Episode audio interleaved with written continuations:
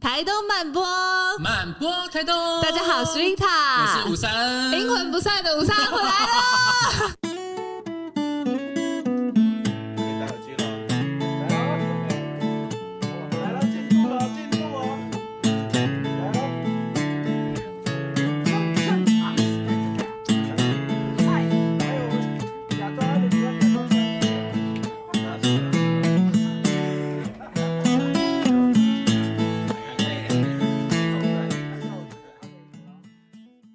我们这一集呢，一定要出动到五哥，因为我们要谈论一个非常好玩的议题哦。真的，真的，别再说直男都一样，台东男的台东男，我们想要来透过这一集来聊聊男性的气概啊、阳刚议题啊这一些蛮好玩的事情。因为我们之前其实有请同僚来聊过同志性别、多元性别的议题，然后上次也有一集是请那个念慈，我们来聊女性这个意识跟议题。那这次我们再来聊聊关于男性更多一点的取向的部分。那我们来掌声欢迎立新基金会的庄太富太富，还有我们太富，还有我们日出合作的小老板黄汉小鲜肉。大家好，我是日出合作黄汉。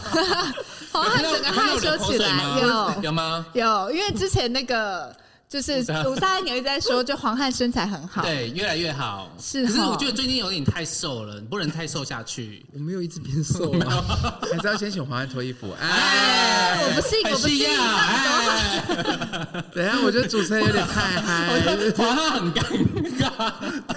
我们两个可能都很震惊，不会不会，太震惊中，我们还在震惊中。太傅，你们你们是那个骨子里有这个协议的人，你是说过嗨？不要假装，I can tell，帮你。暖身一下而已，有点就是暗示因为刚才在聊的时候，就是并不是这么嗨的状态，对，这还是我们的真面目 吗？吓了一跳鱼，吓了一跳鱼。因为这一次真的就是很好玩，刚好是三个不同的代表的男性的特质，对不对？是是，我觉得计划非常用心，就是游泳啊，我们每一个人的那个符号符码都不太一样。是，我就是男性，然后同志，然后又在部落。对，然后我是移居者，我就是不能媳妇，重点是媳妇两。媳妇，男性，然后就是 男性，然后又当媳妇，移居者。欸、对对，因为我男朋友就是在台东，就是在部落教书，所以我就是从台北过来。是，然后黄汉是，然后我是土生土长的台东孩子，然后就是有有个太太跟两个小孩子，是直男的代表，对。但是虽然黄汉是直男代表，可是黄汉身上很有趣，就是他也有许多，就是可能大家会觉得说比较属于女性、嗯、或者是比较阴柔的特质的特质。对，那所以这些都是我们待会会一起来聊的议题。想要问一问太傅，因为其实这一次会有这一次的专题，然后跟呃台东设计中心会想要去邀请，嗯、也是因为就是看到了这个展览的这个议题，觉得非常好玩。有一个叫做台东南难说难说，对，然后太富因为是这一个展览的企划，是，那那个时候也也想要问一下，就是太富就是为什么会就是以这个角度跟这个命题去切入？切入对，当初我们在筹办这个男性的议题的时候。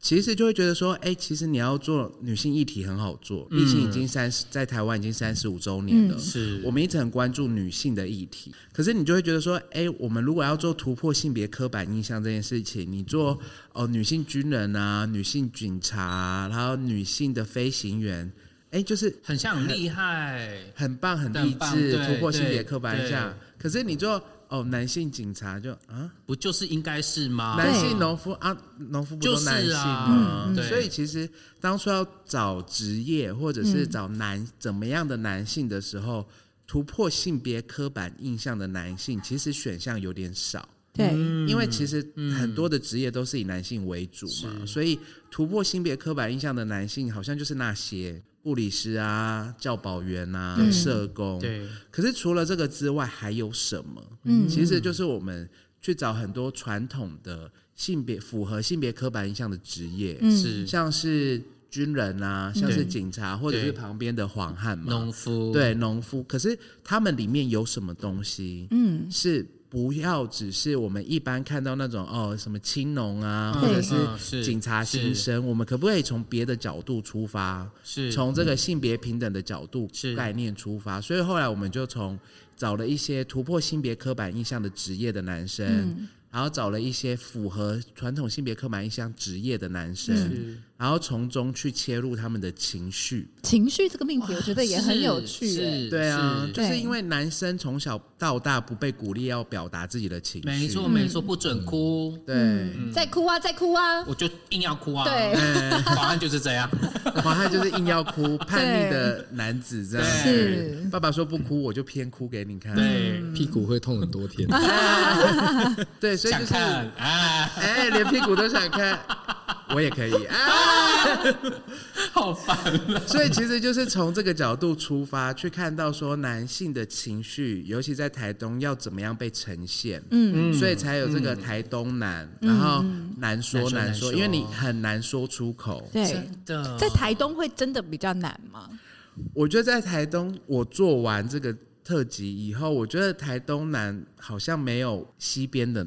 难，真的，我觉得是哎。为什么？为什么？我也觉得西边可能会更难。西边是就是对啊，因为其实我觉得，不是，因为其实还是小西边。我们刚，你都泡脚的西吗？还是中央山脉？哎，没有，因为我觉得我们比如说，呃，这边其实有非常多的原住民的族群、部落的议题，对，然后可能或者是母系社会等等。我觉得我们相较于西部，可能从一直在讲那个父权时代，我觉得那个更早。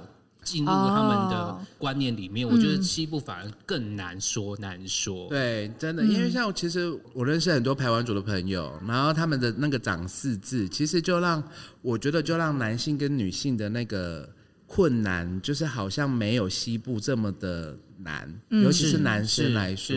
然后像黄汉阿美族，我觉得他也是，就是好像从小到大，我们刚刚也聊过嘛，他说他小时候就是洗碗长大的。哎、欸，这个。其实以怎么讲汉汉人闽南人来说，大家好像有有的那种传统教育，其实是男生就不用做家事。嗯、可是其实像阿 miss 里面，反而好像这样子的，不知道是不是这个族群的关系，反而好像对于这样子的意识是比较浅一点，对不对？黄汉他是洗碗洗长大的，对，做家事长大的，真假？那你做家事会很不愿意吗？我还蛮喜欢做家事的，就是会会带来成就感啦。那小时候会做家事，其实就是因为我们隔代教养，然后给阿妈带大的。嗯、那阿美族是一个母系社会的家庭，就就是一个社会结构，所以我们自然就是会被家里的女性管理。我们小时候阿妈就会交代说，啊，吃完饭要洗碗，然后家里整洁。维护要要维护整洁，那因为阿妈又受过日本时代的教育，所以她常常把卫生第一放在嘴边。哦，是。所以你在求学过程中，是不是也有遇到一些你同事觉得很奇怪，为什么你要做家事？对，就是因为我大学的时候去彰化念书嘛，算是算是人生第一次离开台东这么久，嗯，那一定会去同学家拜访。对。有次就是去同学家，然后用完餐之后，我我我也是很自然的，就是拿着端着碗盘，然后要去洗。那他们就一家人，就是呃，他们妈他的妈妈跟他的姐姐们就说：“哎，你不要洗那个，我们来洗就好。”可是我在家都我洗碗的呢。嗯，我说啊，我们家在家，我们家男人不洗不碰不碰家事。哇，对，就就觉得哎，让让人很惊讶。原来原来我我觉得的。就是我印象中的那个呃常态，在其他地方并不是这、嗯、这个样子。真的，因为其实我求学过程也差不多，也是有遇到这样的情况。嗯、因为我们家从小就我们家都是四个男生，四个男生，然后就是每天下班呃下课之后，其实妈妈就会赋予你今天的工作任务：去收衣服的收衣服，扫地拖地扫地拖地，嗯、去煮饭的煮饭。就每个人都有工作，嗯、所以这个动工作我们轮了轮到长大之后，都觉得其实这是再自然不过的事。可是，在我在也是在城市长大之后，其实我很多同学的家长都觉得我很不一样哎、欸。不让很多爸爸妈妈其实不让小孩子，尤其是男生做家事，没错没错，就好像觉得说那个是训练女生，觉得女生就是要会持家、会做家事，这样以后才嫁得出去。对，听到这句话就觉得很生气，很对，没有的懒趴都要找 我们家反而不一样，嗯，我们家是我妈妈，就是她小时候是小公主，对，就是有爷爷跟奶奶一起，呃，外公外婆一起，掌上明珠。他是掌上明珠，他就是很叛逆的小。我妈很前卫，我妈在民国六零年代就开始塞棉条，嗯，然后哇，哦对，可是他对于做家事这件事情，他不会觉得。这要分配给小孩。嗯，所以小时候、嗯、我小时候的记忆是他小时候都一个人做，嗯，他也不让我爸做，也不让我或我妹做，他就是自己扛下来。是，可是他扛下来的过程当中，他反而可以接受这件事情。嗯，就是他觉得这件事，因为我老公做做很差。然后小孩做做很差，是不如我来做，不如我自己来做。他就是可以花五分钟的时间完成，为什么要看老公花十五分钟？然后是就是那个碗盘洗得很脏这件事情。然后他旁边是发火，对，然后反而他自己要生气，所以他就自己接。哎，那你是不是现在都不会做家事啊？我会做，变媳妇了之后就要做家事。哎，没有，我跟你说，我男朋友真是很夸张。嗯，因为 我要听你的爱情故事。因为我男朋友是布农族的，然后他就是没在做家事的。嗯，布农族很父系，就是对，也是比较相对复系的。然后，可是我们以前一起在台北生活的时候，我就会很强调要一起分工，对，一起分工。然后像我们一起，我洗衣服，我晒，然后他就会把衣服负责。放在衣架上面，是。结果他衣服都不会就是摊开来，他就是会直接把衣服就是放在衣架上给我，然后那个衣服全都是皱的，没有没有人教，对，没有人教，没有这个习惯，对。然后或者是锅碗瓢盆洗碗，他就是拿水冲一冲，他觉得干净就放，嗯，其实很油，嗯，所以我就变成我要重新洗第二遍，嗯，但我就觉得 OK，因为我觉得。对我的理念，我我的理念跟我妈就完全不一样。嗯，我就会觉得这件事情就是应该要分工。嗯，那你做的不好，就是我承担。对，然后我的室友就会生气，就说你就教他。我就说，嗯、我觉得就是因为他已经做了他觉得应该做的工作，他已经努力过了。对，但是他就是朽木，不可教。那我不如就是你做完，我就再做第二遍。嗯嗯，对。刚刚在问太傅，就是在台东男性是不是真的比较难？那我觉得，因为太傅毕竟是一个移居者，你是用外来的角度再去看跟去做一个调查采访这些。可是我们有一个土生土长台东人，就是黄汉嘛。那你觉得在台东这件事情，就是男生会有真的比较困难的去表达自己的情绪，或者是好像一定被赋予一个比较阳刚的形象，会有这样子的状态吗？我觉得会呢，因为。整个台东的氛围是因为大大家都做工的，那做工其实就是一个比较阳刚的工作，就是工作类型，那、所以自然这这样的环境里面，大家都会被，就是男性都会被赋予你要很强悍，嗯，然后你不能随便哭泣或放弃这件事情，是，是对。可是因为我我们家的状状态比较，就是我们小时候家里是呃有经历过家暴了，然后后来又变单亲，又隔代。嗯对，就我们小时候蛮精，我我的童年蛮精彩的，蛮精彩的。对，那在这样的环境下，呃，一个单亲父亲要独自带大四个孩子，其实也是很困难，很不容易。嗯、对，那所以他我自己当当父亲之后，我就可以理解为什么那那那时候我爸爸他都会在外面，呃，喝喝醉酒，然后回到家，压力对，对，那真的是压力。嗯、可是呃，处理的方式可能不太好了，因为他会把他的所有的。嗯，情绪带回来，跟他的不如意释放在我们身上啊，对，很有同感哎，对，真真的，然后他东部很多孩子都是这这个这个样子长大的，真的，对，那我们在这样的环境下，就会渐渐的会变得非常的压抑。那等到释释放开来的时候，其实都都是不是在一个很好的时机，没错没错。所以其实我们在讲那个情绪议题的时候，其实就是男生跟女生在这种性别。分化的教育养大过程当中，会遇到不同的状况。嗯、那女性面临到的可能是很多的不平等，嗯、然后机会不均等的状况。对，那男性比较面临到的就是情绪被阉割。对，嗯、就是阉割这个字用的很好。对，对啊，就是说，因为你你的情绪其实不被鼓励表达出来的。对，对，不管是。你长大，我想应该大家都有听过，就是你是男孩子，你哭什么哭？嗯，对。那在这种父父系的教养的过程当中，其实男性不被鼓励表达情绪。对。那情绪就像我们常常会用闷烧锅来比，就爆了。然后你闷烧锅，你一直压抑，一直压抑，没错。到时候打开的那瞬间就会爆炸，没错。那爆炸就会有害，就会像像黄汉说的这种状态这样子。所以其实真的一个社会的氛围，它也会很剧烈去影响到一个家庭的状态跟气氛。因为刚刚听黄汉讲，就是感觉爸爸他其实可能也是因为在这样子的社会的氛围之下，他的很多的压力或者是情绪，他没有办法被社会去允许。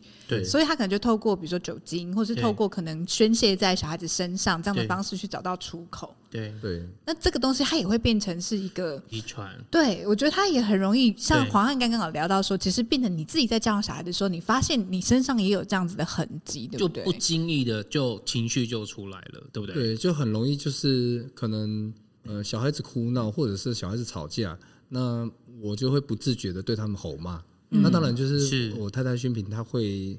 在事后提醒我说我这样不可以，因为小孩子会学我，所以有时候我们小孩子真就是在我我做了这样的情绪反应反应之后，小孩子偶尔真真的会有类似的嗯。呃模仿的动作出现，对，所以才是就是我自己就有意识到说，就是小孩子模仿能力很强，然后他我们的一举一动他们都看在眼里，对。对，那就就要变得更谨慎小，就是在情绪的处理上就要变得非常谨慎了，不然。一个不小心，即便我没有打他们，他们也会在性格上变得跟我小时候一样。所以你那时候在吼的时候，当下你你有什么样感觉？你会觉得事后会后悔吗？一定会啊，因为那个我我自己，我们自己都会知。我觉得当代的家长都会知道说，那个那个样子，就是你那个动作是不好的，不好的，那你就会开始检讨。那所以我们当然事后可以好好的去跟孩子说。就是我们我们自己心情心情要整理好，然后去跟孩子说、嗯、哦，爸爸刚才那样子是因为我我们很累啊，还是怎样？你要跟他解释前因后果，对，然后再跟他说我不是故意的了，那你原谅我吗？嗯，对，那小孩子就会很同意同意说，嗯。然后就下一句，我原谅妈妈。那爸爸呢？爸爸呢？对，爸爸呢？我觉得那个有意识这件事情本身就可以让你跟上一代不一样。对对对。不然，其实因为我刚刚也想问黄汉，就是既然你的家庭，尤其是你爸爸对你的教育这么严苛，那你怎么样去翻转过来？因为其实黄汉他很酷，就是他不只是一个农夫，他也是一个会编织的农夫。对。而且他虽然是看起来就是很 man，身材很好，但是。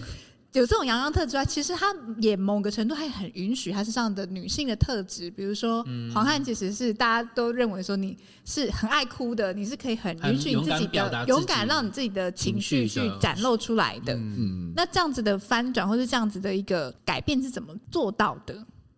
就反骨一点啊，没有，因为我没有，嗯、呃，小时候小时候那个样子没有让我让我刻意要隐隐藏自己的情绪，不会有阴影吗？因为我觉。我就觉得，我们兄弟姐妹都知道，我爸爸他们他是酒醉之后，然后发泄情绪在我们的身上。嗯、那我们又没有做错，为什么我们要我们不能哭？就是对，我我们我们才该哭吧？是，对啊。那那所以爸爸叫你哭，爸爸叫你不要哭，就再哭啊，再哭啊，我就越哭越大声，越哭越大声。对啊，因为就是你那个样子很恐，因为我爸爸他。我上次就是开跟人家开玩笑说，我爸爸的小拇指跟我大拇指一样粗，你就知道那个那他们上一代做工的人那个手，那个整个人很魁梧，对，那对我们小孩子来讲很恐怖啊，就是你会你会看着一个那么魁梧的人在你面前吼骂，小孩子能要要忍住不哭，我觉得是不可能的事，真的真的。所以我自己是从小就觉得没必要隐藏，我不高兴就是不高兴，所以我觉得这个也也造成是我后来。有一个比较不好习惯，就是所有情绪都在脸上，然后那个很有共鸣呢。是啊，是你也是这样吗？我也是。所以薰萍就说：“那个你刚才那个表情太明显了，人家都都知道你不高兴了。”对 对，就就就常常会被提醒，因为因为毕竟我们现在在做自己的品牌嘛，那当然有时候要顾及到可能跟别人的反应，对顾客的反应什么的，就就要就要。就是表情管理上要要练习 一下，就但是但是我觉得就是在这样的家庭的孩子，我不晓得，我觉得好像特别的敏敏锐，嗯，就比较敏感敏感，对，对因为其实像我爸也是有点暴力倾向，而、嗯、不是有点就是暴力倾向。这一集怎么做那么深？大家都好自我揭露，我的天。然后呃，就是我们小的时候，只要我爸没有回来吃晚餐，嗯，就我们小孩子就知道说今天晚上应该又要被打。就会有这种预期心态，就是觉得去喝，对，去喝可能去喝，对，所以你根本没有办法好好的休息跟睡觉，因为你就在等爸爸回来，能不能回到他床上睡觉，还是没有？他回来就开始大吼大叫，然后大闹，然后把所有孩子叫出来，然后训一遍，然后可能训不够就用打这样。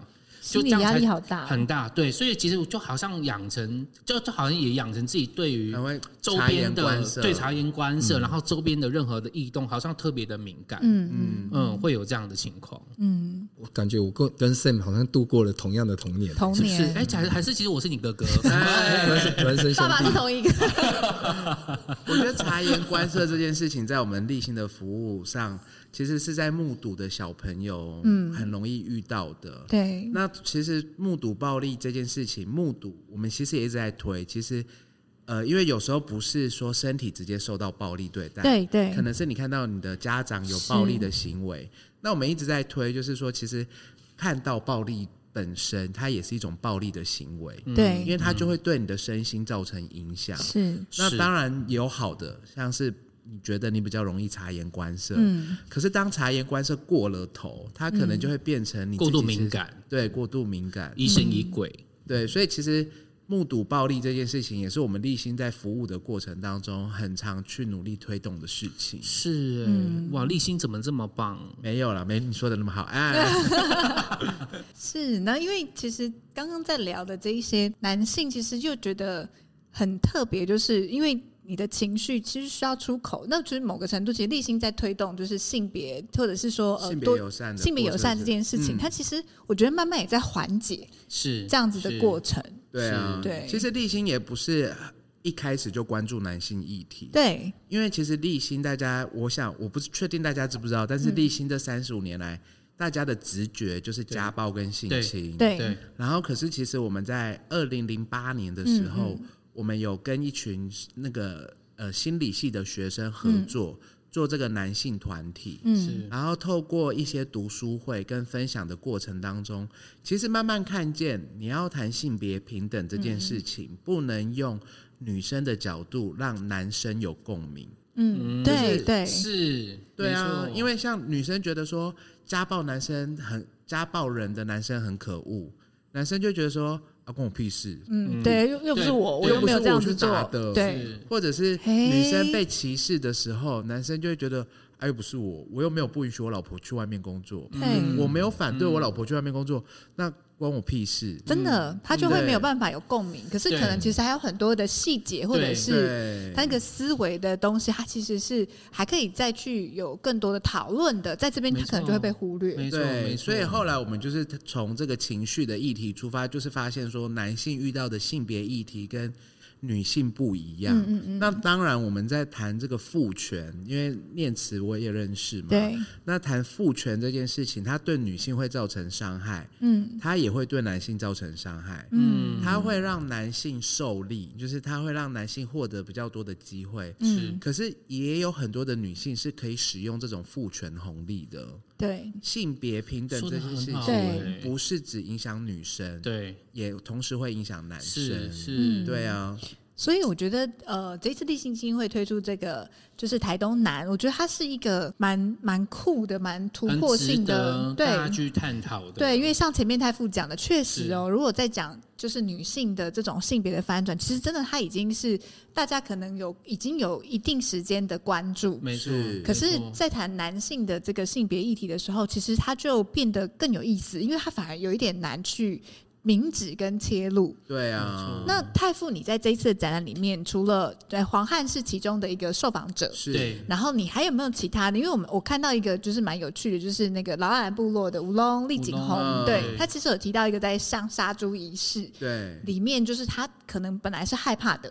但是他会去穿越他自己。对。那不知道，因为刚好是太傅也去做一次这样子的采访嘛？那你有没有在当在当下的时候，你对于这一个受访者的一些感受？嗯，因为。我我谈到那个性别特质这件事情啊，嗯、就是我们不断在强调说，男生要很 man 很勇敢的那个过程当中，好像你很 man 很勇敢，你才是一个好的男生，对，那你才是男子汉，对，你才是男子汉。然后我觉得武龙那个时候分享很棒，就是他知道自己不是传统中被认为男子汉的那种男生，嗯、他比较。呃，因为他当舞者，对，又是当一段时间，所以他其实并不是部落认，他觉得他不是部落认可的那种最男子汉的男生，嗯，但是他又是青年会的会长，对，所以他必须执行杀猪的仪式。是，然后他就看到说他在杀猪的时候，看着那个猪的眼睛，看着猪的眼睛，然后重点是那些部落被认为最 man 的哥哥们跑走，就跑掉了，然后他他一个人在那里杀猪，对，他要不要下这一只这个刀？对，然后我内心就想说，他的注解会不会就是说？谁才娘？谁才 man？是我这么娘，结果我杀猪，你们嘞？这是我内心帮他的诠释啊，不是他。对，是这个注解很好。其实那一段采访非常生动，他是说他就是可以看到那个猪的睫毛，然后跟他的那个眼神的转变，很美这样子。我就觉得怎么形容这么细致？他的睫毛很美，但我还是杀了他。哎啊，他睫毛很美，我的我的睫毛更美。其实我刚刚才在跟那个呃吴萨恩讲说，我对这一段蛮有共鸣，是因为、嗯、呃我是女性那个猎校的成员，嗯、然后其实，在猎校里面，女生是负责去处理猎物的。嗯、哦，就是我们男生猎回来之后，其实处理猎物是女生的工作。对，所以其实我自己曾经经历过，就是把三枪解剖的这个、嗯嗯、这个状态跟过程。然后，其实我觉得那个内在其实它会默默的发生蛮大的变化。是哎、欸，对，因为你会觉得说眼前是一个生灵，然后但是你要去，就反正那个刚好是翻转，就是我会觉得我是一个女生，里面要去提取出比较阳刚的，嗯嗯，这种特质跟能量出来，对，对，这样子的感觉，我觉得那个东西很好玩，就是我们常会觉得，哎、欸，女生就是阴柔，男生就是阳刚，其实会不会很多时候，其实这个都特质，它其实。一直都是同时并存在我们身上，是这样的。对，只是说我们在什么时刻，然后我们选择对，在那个当下，我们去什么样的特质特别的出现，对对，去去展现或去流露出来。是。那太傅还有除了就是乌龙这个，还有别的故事让你印象比较深刻？我觉得我可以谈一个，就是像我们刚刚有跟 Sam 聊，就是有关于台东的男生很容易以军工教作为他的职业。没错没错，好像从小就父母亲就特别的。说男生以后就是要去读军工教，对。然后因为像好像没有别的工作可以做，真的。就是比较保险呐，这样对。黄汉小时候不是也被也有被鼓励吗？我们部落的状态是大家都做农啊，然后就是我们同学同学们的嗯寒暑假跟假，基本上他们假日都在做都务农，对。那家长在务农，就是带着他他们的孩子。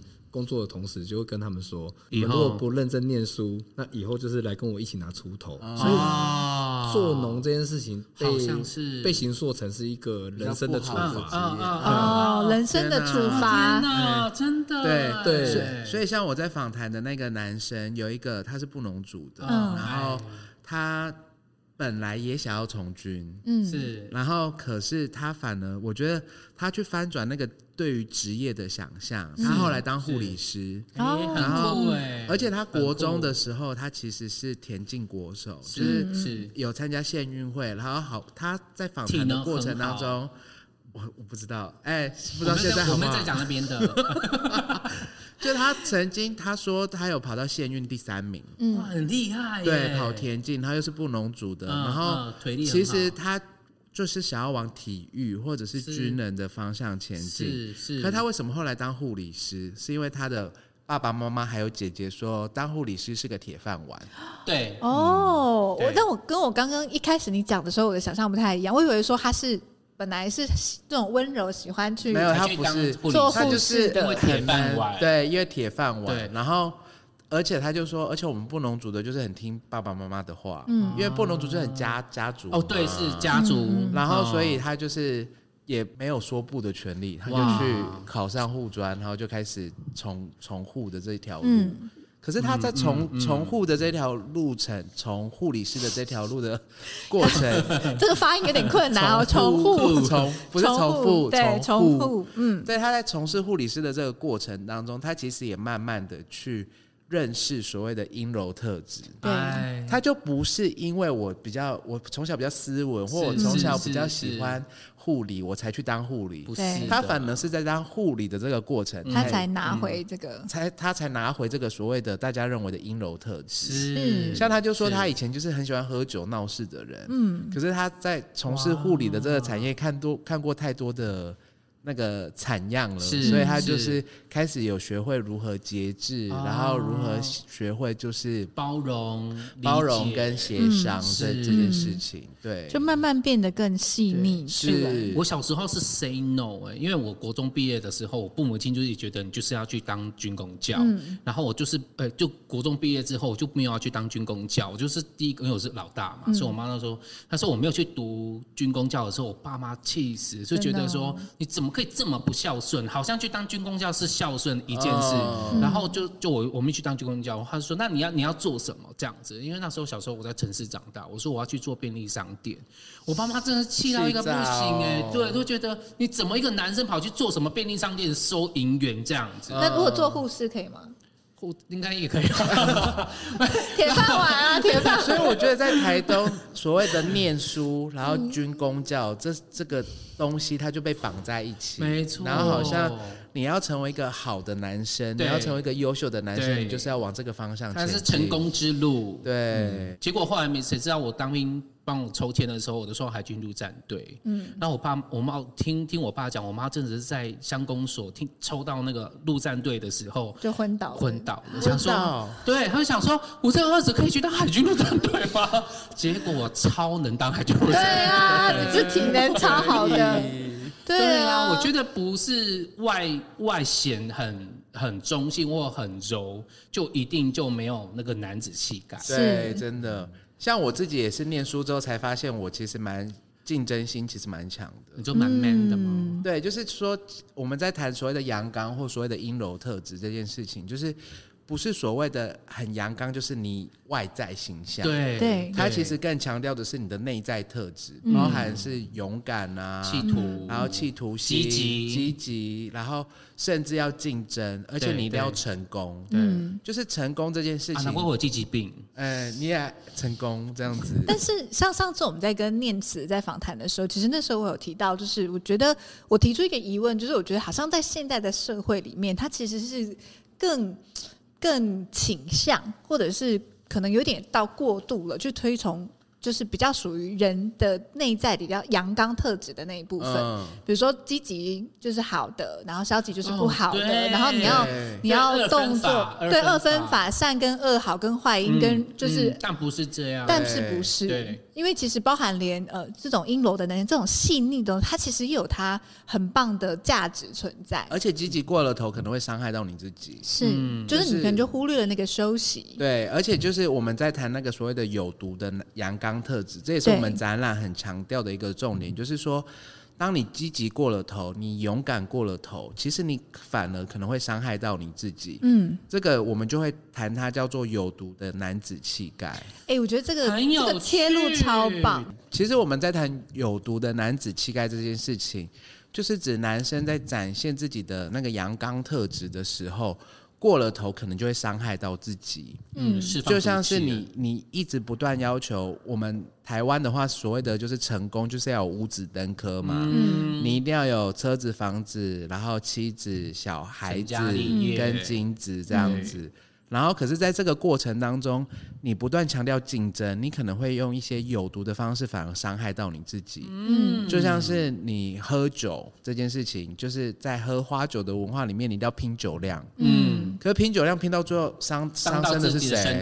其实是自己。对。然后，或者是你强调所谓的呃竞争文化。嗯，就像是。在我们的展览里面，其实就有谈到说，这种所谓的阳刚有毒阳刚这件事情，到最后其实受伤的都会是自己。嗯，是，因为我觉得这个议题它可以挖得很深，比如说像你赚钱，你钱赚的没有很多，或者是你没有事业上的一个成功发达，其实就好像是你在男性的地位里面竞争里面，其实就比较弱势。对啊，好像被二分就是成功跟失败而已。是，觉得太傅跟黄汉觉得在台湾你们。有感受到这样子，就是或者是说，哎、欸，那你们来聊聊好了，在你们心中，就是有没有比较受到困扰的这种男生的刻板印象，其实让你们觉得是蛮想要摆脱的。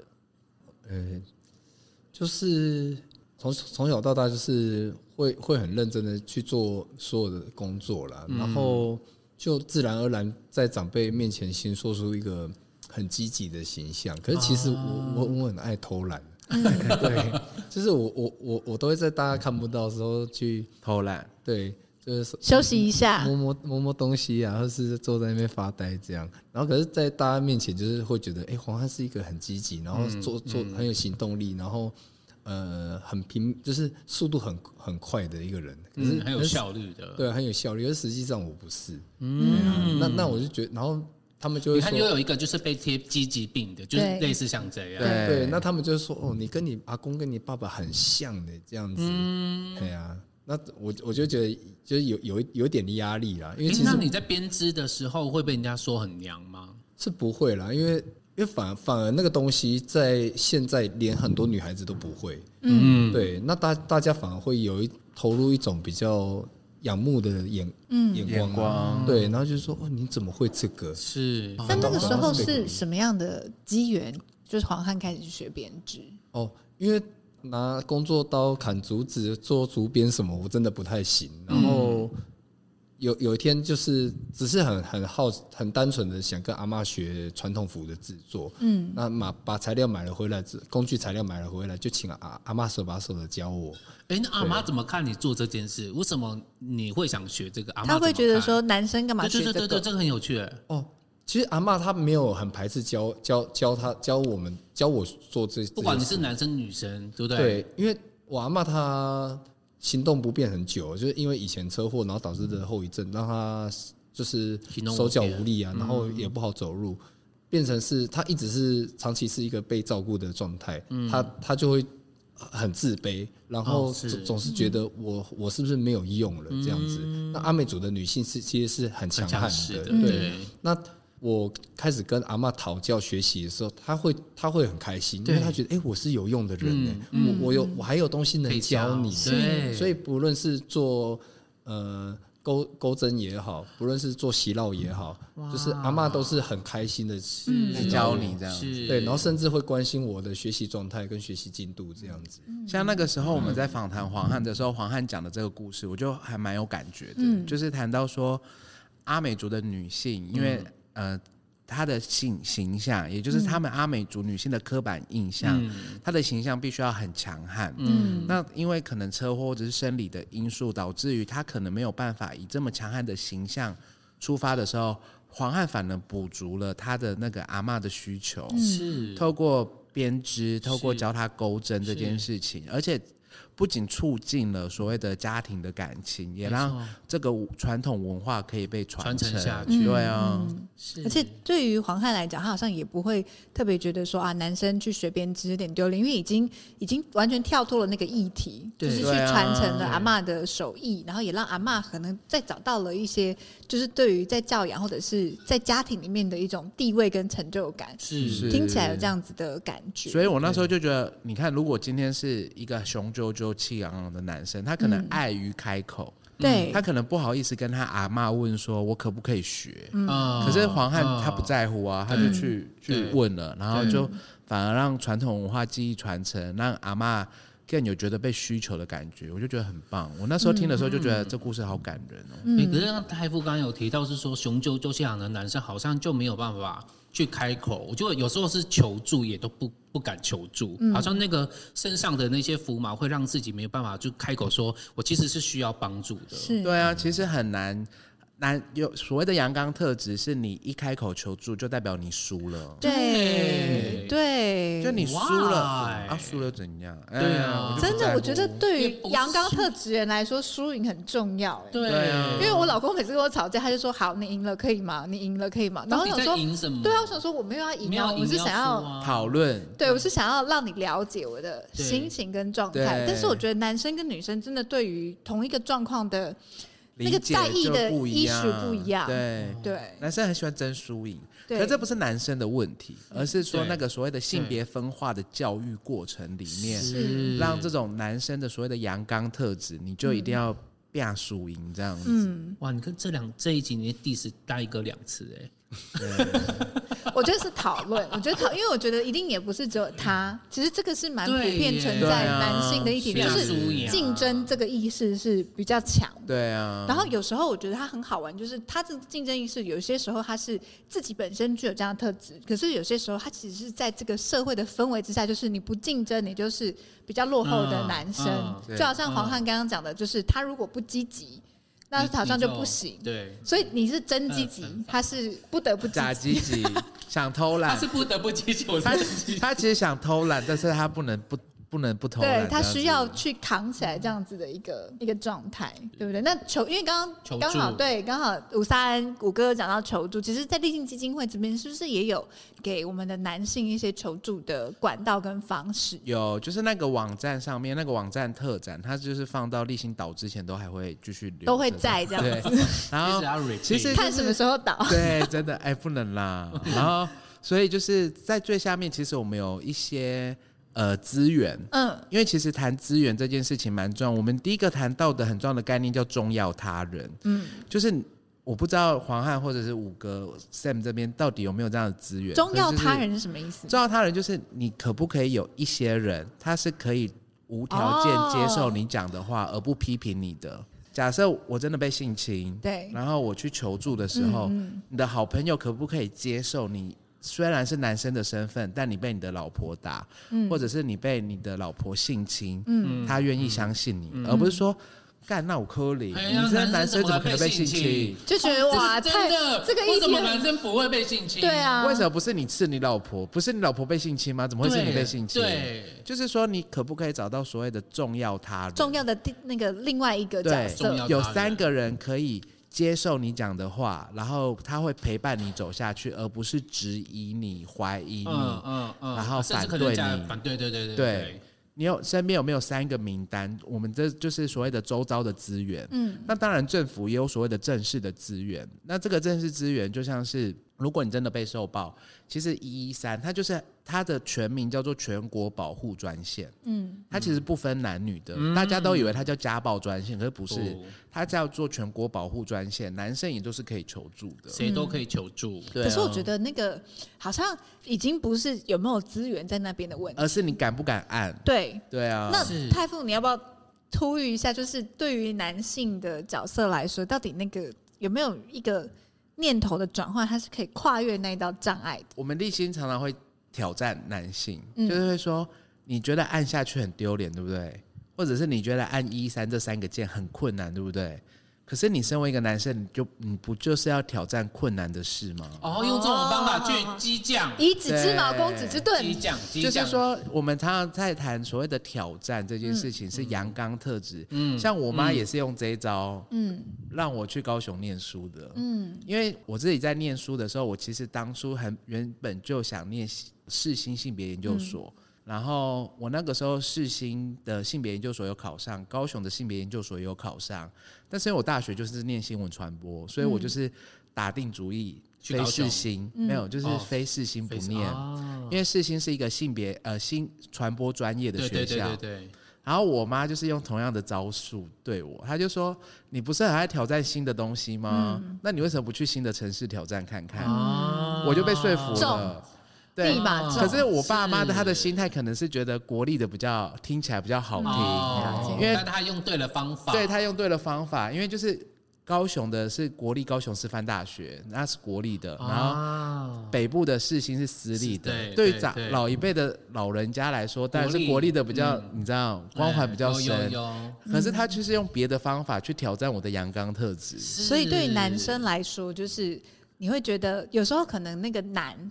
你的那个勇敢不是在于，就是你要去打几个人呐、啊，然后杀几只猪。有时候你的勇敢是你知道这件事情，它可能会展现你的脆弱，但是你愿意，你愿意，你愿意让人家看见。就像乌龙杀猪这件事情，对啊，或者是我们其实也在谈说，其实你敢哭出来，反而比那些不敢哭的人更勇敢。是，对。哎，问一下黄汉，因为你爱哭，对不对？你是很自然可以，不要说爱哭，你可以很自然让。眼泪这件事情流出来，那因为你有两个儿子，嗯、如果你的两个儿子就是比如被你打骂，或者是说他们在生活当中跌倒了，或是碰到一些挫折，他们在那边哇哇大哭，你是可以，你你你的处置，你的反应会是怎么样？看他们是因为什么缘故哭泣啦。如、嗯、如果只是因为没有拿到玩具这边哭，当然一定要制止啊。就是说好了，那个不行不行，有什么好哭的？好了，对，只是个玩具而已。对，对。他如果如果说他是因为。做错事被骂，然后或者是说他遇到了什么不如意，然后那当然先听他哭完，好了吗？哭好了吗？可以了吗？这样就就就一直问他，然后他好了之后没有那么严重，对不对？好了，好，爸爸亲一个，嗯，就就这样这么甜呢？我觉得那个。蛮好的，就是其实有时候在性别议题里面，它真的环环相扣，跟家庭也有很大的关系。是啊，那某个程度，你去很允许他。就我之前其实有曾经去碰过人家，告诉就是你在哭的时候，我们常常说好了，别哭了，别哭了，别哭了。其实那个手势也在做一个压抑的动作。对。那为什么不能够是由下往上拍？好，那你你你很难过，那没关系，我知道了。你你可以去允许你自己释放你。像我好朋友啊，我们就是有智商是吗，我们立信有咨商师，然后。我们常常就是在个案可能在哭泣的时候，嗯，我们都不会直接递卫生纸给他，嗯，我们是把卫生纸放到他桌上，让他有选择，他要拿不拿，让他想要宣泄或擦干，都是他自己的选择，嗯，而不是你强迫拿卫生纸给他叫他擦掉，对。对对，哇，这个是很这个很细腻的地方，对啊，可是确实，就像刚刚你讲到的那个拍拍背的动作，对，都是一样的意思。所以，真的这个议题，我觉得，因为其实有太多，甚至是社会集体潜意识，然后或者是整个整个文化、整个习俗，其实非常长久以来的一些共业嘛，或者是我们共同的创造。我觉得一个小时讲不完，讲不完，还有八个男生没讲。对的，但是。而且好像心理学家荣格讲，就是当你的潜意识被发现的时候，你被认知到的时候，他其实那个命运已经开始改写。对，所以我觉得这个东西它很很好玩，就是当你再仔细去检视、抽丝剥茧，就发现说太多生活的方方面面，它真的都会跟呃这些性别议题或是这些男性的特质的压抑，它是都有很多的痕迹在里面。可至少我们做一个开始。我们去讨论这件事情，然后让这件事情它被大家更更呃关注，对，就是让大家更自然而然的去谈论的时候，它其实也许就有了另外一种对话的可能。是没错，嗯。好，那我们今天台东漫播就到这里了。好的，太快了。不过我我我刚才秀，我大概秀的秀出你差不多要结束了。真的。那有什么要补充的？快点，没有了，我们快结束了。好的，就在这样胡闹的状况下结束。好，我们还是台呼要来一下。台呼，台东漫播，漫播台东。那我们下次见喽，拜拜，拜拜。